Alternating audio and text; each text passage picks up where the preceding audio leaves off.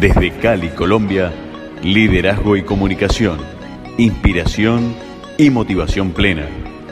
Con la conducción de Carolina Velázquez Montoya. Aquí en RSC Radio. Escucha cosas buenas. Hola, buenas noches para todos. Soy Carolina Velázquez Montoya. Bienvenidos a su programa. Esto es Liderazgo y Comunicación, Inspiración y Motivación Plena. Me encanta tenerlos aquí, saber que estamos compartiendo esta noche o este rato, depende cuando estén, si están escuchando el programa en vivo o si están escuchando ya el podcast, la retransmisión, pues bueno, qué rico compartir este espacio y este rato con ustedes. Y sobre todo ustedes saben que estos son unos espacios que me gusta generar eh, para aportar, para crecer. Comparto desde mi experiencia, traigo invitados, eh, hablo sobre temas que nos eh, competen a todos aquellos que trabajamos desde el liderazgo y que hemos ejercido o ejercemos una posición que implica que podamos aportar valor a otros y generar influencia en sus vidas. Y hoy, el programa de hoy va a ser sobre los mitos del liderazgo. Les voy a hablar sobre algunos, no todos, pero sí voy a compartir con ustedes algunos de los mitos que desde mi experiencia he escuchado que se tejen alrededor del liderazgo o alrededor de una postura de liderazgo. El líder vive muchas situaciones, pero como las viven todos los colaboradores y todos aquellos que hacen parte de una organización o de un equipo de trabajo. Pero hay unos mitos que yo creo que vale la pena eh, explorar explorar. A veces son mitos que nosotros mismos construimos, realmente se vuelven creencias que traemos nosotros y a veces desde nuestros comportamientos los generamos nosotros mismos, pero también hay cosas que eh, yo digo que por sociedad, por el grupo al que pertenecemos, por el país, por la ciudad, por el tipo de organización a la que pertenecemos, pues también se generan ahí eh, mitos urbanos alrededor del liderazgo. Así que, muy bien. Vamos a estar conversando de eso. Ustedes saben que aquí tenemos también buena música. Me encuentran en mis redes como arroba carolina al piso, Velázquez al piso Montoya. Me encuentran por Instagram, por LinkedIn y por YouTube. Escríbanme, me gusta mucho cuando recibo por ahí mensajes, cuando me hacen preguntas. Oye, esto, eh, este tema que trataste lo puedes ampliar, me gustó mucho esto. Incluso cuando me dicen, oye, no estoy de acuerdo o esto tampoco me gusta. Perfecto. Ese es el objetivo que generemos conversación constructiva y respetuosa alrededor de los temas. Y eso es lo más importante, no que estén de acuerdo conmigo o yo esté de acuerdo con ustedes, sino que podamos alrededor de un tema pues construir y generar en conjunto ganancia para todos los que están aquí y nos escuchan a través de este programa. Vamos a ir a un corte con muy buena música y regresamos para entrar en materia. Muy bien, regresamos, volvemos con nuestro tema de los mitos del liderazgo, o los mitos que hay alrededor del liderazgo y de los líderes. Uno de los mitos que yo me encuentro mucho, y yo personalmente lo he vivido, lo he padecido y he tenido que aprender, es el creer que el líder tiene que ser perfecto. Créanme, nada más lejano de la realidad que ese mito. Absolutamente nadie es perfecto, menos el líder.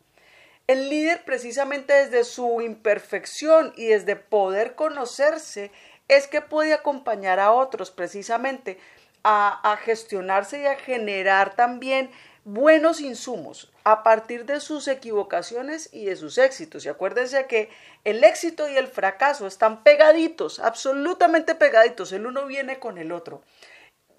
Para yo poder liderar, eh, desde una postura donde yo le aporte a otro, genere influencia y le agregue valor a otro, tengo que tener muy claro que no puedo ir desde creer que me las sé todas, desde pensar que yo como líder o estoy obligado a sabérmelas todas, o creer que me las sé, porque no es así. Yo siempre pongo este ejemplo. Si eso fuera así, díganme para qué la organización contrata y paga los sueldos de las otras personas que hay en su equipo de trabajo. Si eso fuera real, solo lo contratan a usted pero no es real y no está mal, porque usted como líder está es para saber coordinar, saber dirigir, saber ser el director de orquesta. Pero el director de orquesta no está tocando todos los instrumentos a la vez y eso es lo que tenemos que tener claro. Es más, una de las dificultades que yo encuentro con mis clientes en las diferentes organizaciones cuando trabajo con los equipos es precisamente a veces la dificultad que se presenta porque hay líderes que quieren manejar todo, ese micromanagement, ese tener hasta la última palabra y poner el último punto en el último correo electrónico, es muy difícil porque estás castrando a la gente, la estás asfixiando, no la dejas crecer. Entonces realmente ahí no estás ejerciendo un liderazgo, tú estás haciendo de todero.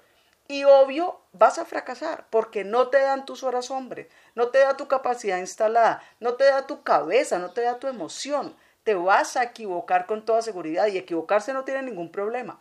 Pero cuando soy yo quien quiere tener el control absoluto de todas las decisiones, de todos los movimientos, entonces no estoy queriendo tener una postura de liderazgo. Lo que necesito es mantenerme ocupado pero no estoy ejerciendo un liderazgo porque no le estoy enseñando al otro a crecer. Estoy quitándole la posibilidad al otro de que aprenda a tomar decisiones conmigo acompañándolo. Claro, ese otro se va a equivocar, es parte del proceso. O tú nunca como líder te has equivocado. O cuántos aprendizajes no has adquirido a partir precisamente de una equivocación. Entonces, como líder, vuelvo y repito, nadie está exento de una mala hora, ni tiene que ser perfecto pero tiene que, lo que sí creo que tiene es que tener claro que precisamente eso se va a presentar y la madurez suficiente para saber cómo lo voy a gestionar, cómo lo voy a manejar, cómo le voy a aportar desde ahí a ese otro ser humano, a mis colaboradores, a mis pares. Y eso sí que se da mucho.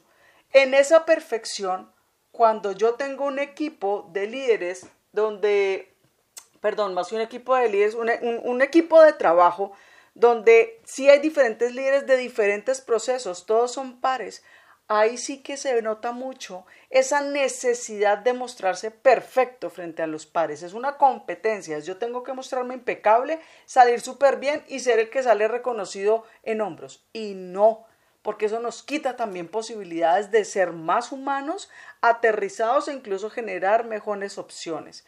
No hay nada más difícil y créanme, lo vivo con mis clientes de manera permanente, que a veces el enemigo somos nosotros mismos, al interior de la organización. Ni siquiera el problema es la competencia o es que el mercado está muy competido. No, mercado hay para todos. Siempre habrá mercado para todos, créanme. ¿Cuál es el problema? Que internamente nos canibalizamos.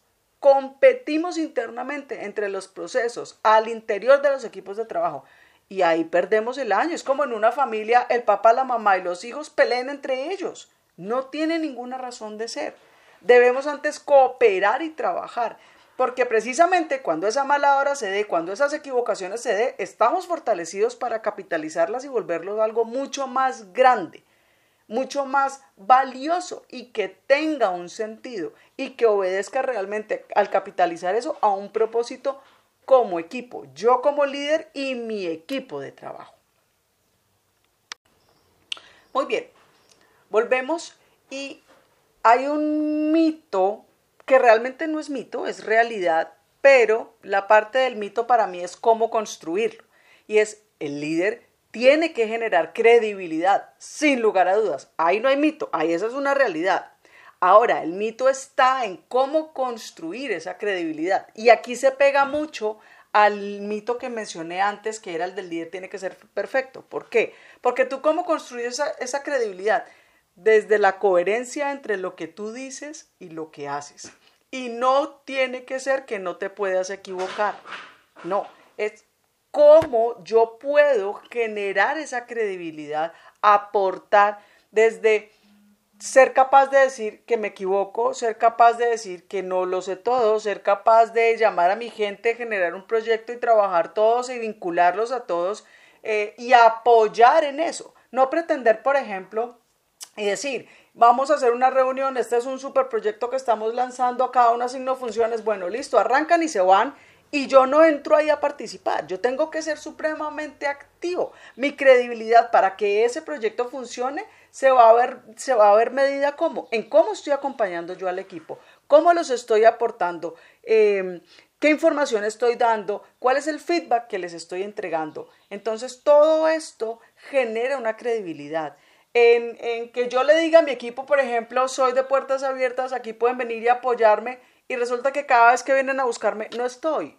O los despacho, los saco, no aporto, o, cancelo, o critico y castro todo todo lo que eh, em, ellos están aportando, los equipos están trayendo.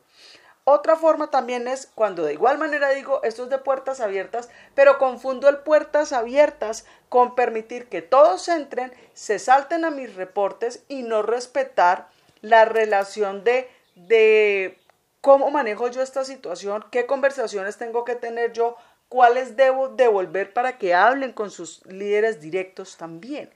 Toda la credibilidad, mejor dicho, la credibilidad se construye en el día a día, incluso en las equivocaciones. Porque yo puedo equivocarme, como lo hemos hecho todos. Puedo equivocarme y mi credibilidad ahí se puede ver en entredicho.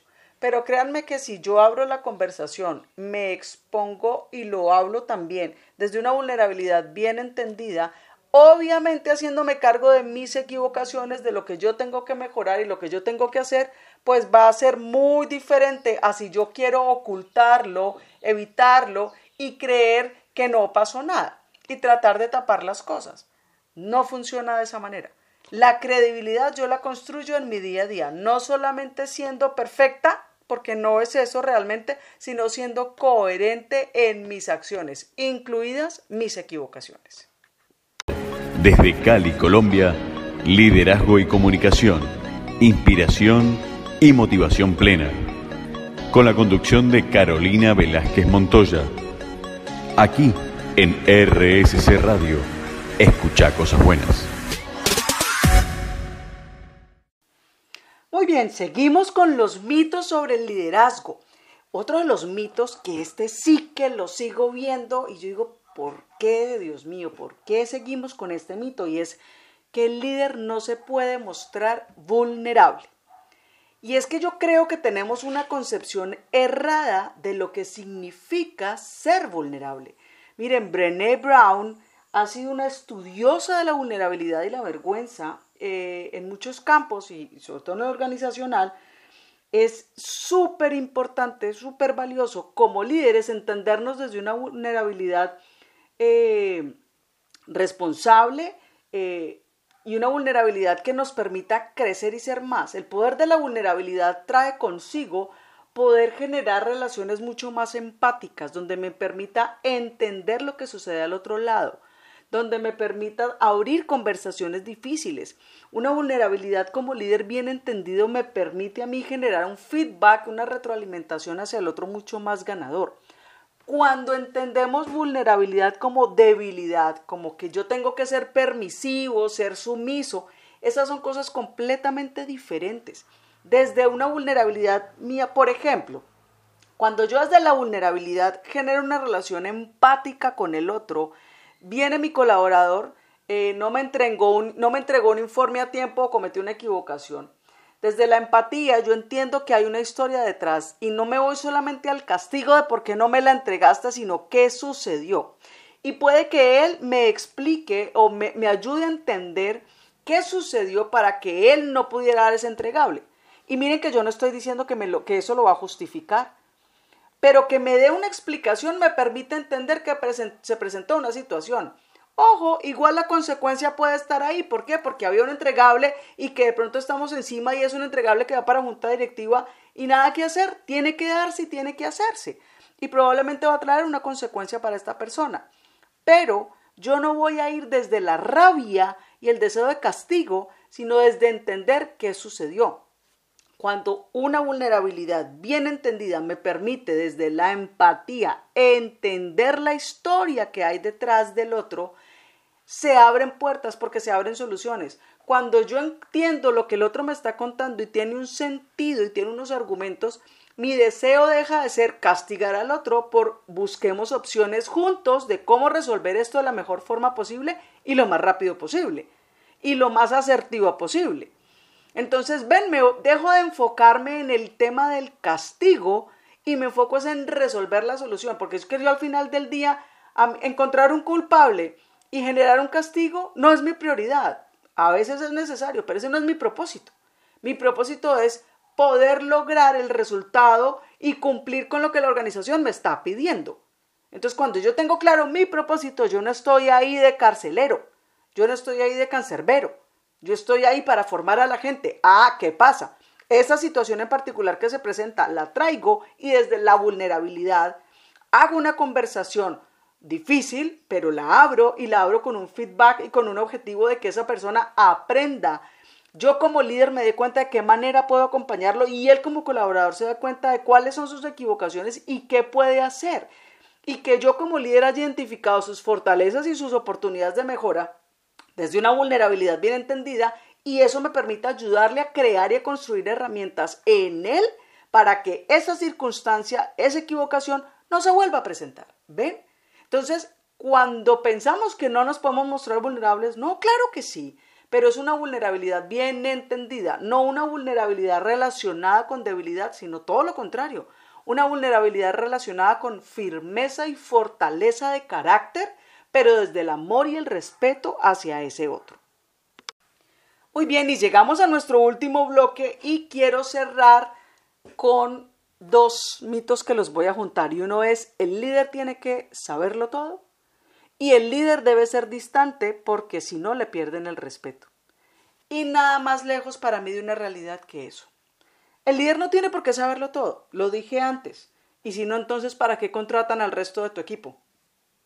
El líder tiene que saber identificar desde su sagacidad y su instinto el idioma de sus colaboradores para poder asignar de una manera más asertiva y eficiente los proyectos, las tareas, los roles, para que usted sepa quién está asignando, para que usted tenga la capacidad de hacer un proceso de selección, por ejemplo, o una entrevista y entender que si usted necesita a alguien en un cargo de tipo lobista, comercial, que tenga muy buen relacionamiento, pues no voy a contratar probablemente al que viene que es analista, que trabaja con listados y que solamente viene de, trabajar él solo en un cubículo y no tiene un relacionamiento mayor, ¿vale?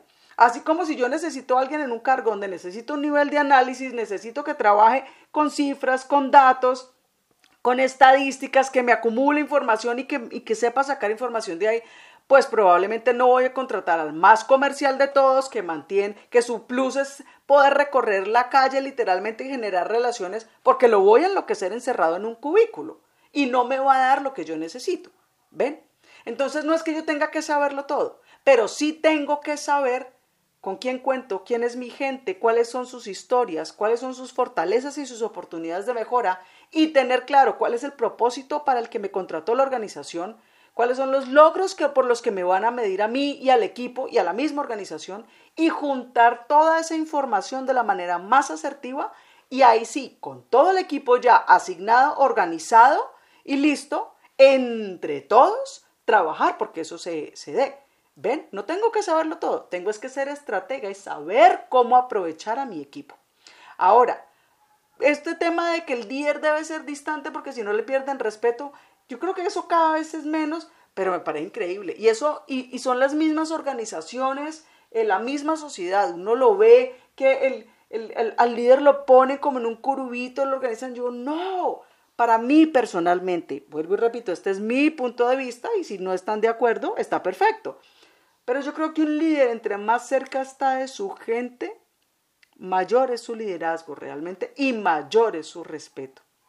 Yo personalmente, de los líderes que he tenido más cercanos con los que hoy, 30 años después de ya no trabajar con ellos, sigo en una relación muy cercana eh, y de admiración, de amor y de mucho respeto, son aquellos que estuvieron hombro a hombro conmigo enseñándome, acompañándome, exigiéndome y soltándome también para que yo pudiera volar y, despegar mis alas y también caerme. Y cuando me caía, ahí estaban ellos para enseñar, para decirme, ok, ¿en qué me equivoqué? ¿Qué pasó? Reflexionemos juntos, esto cómo lo harías, esto que no, que no volverías a hacer.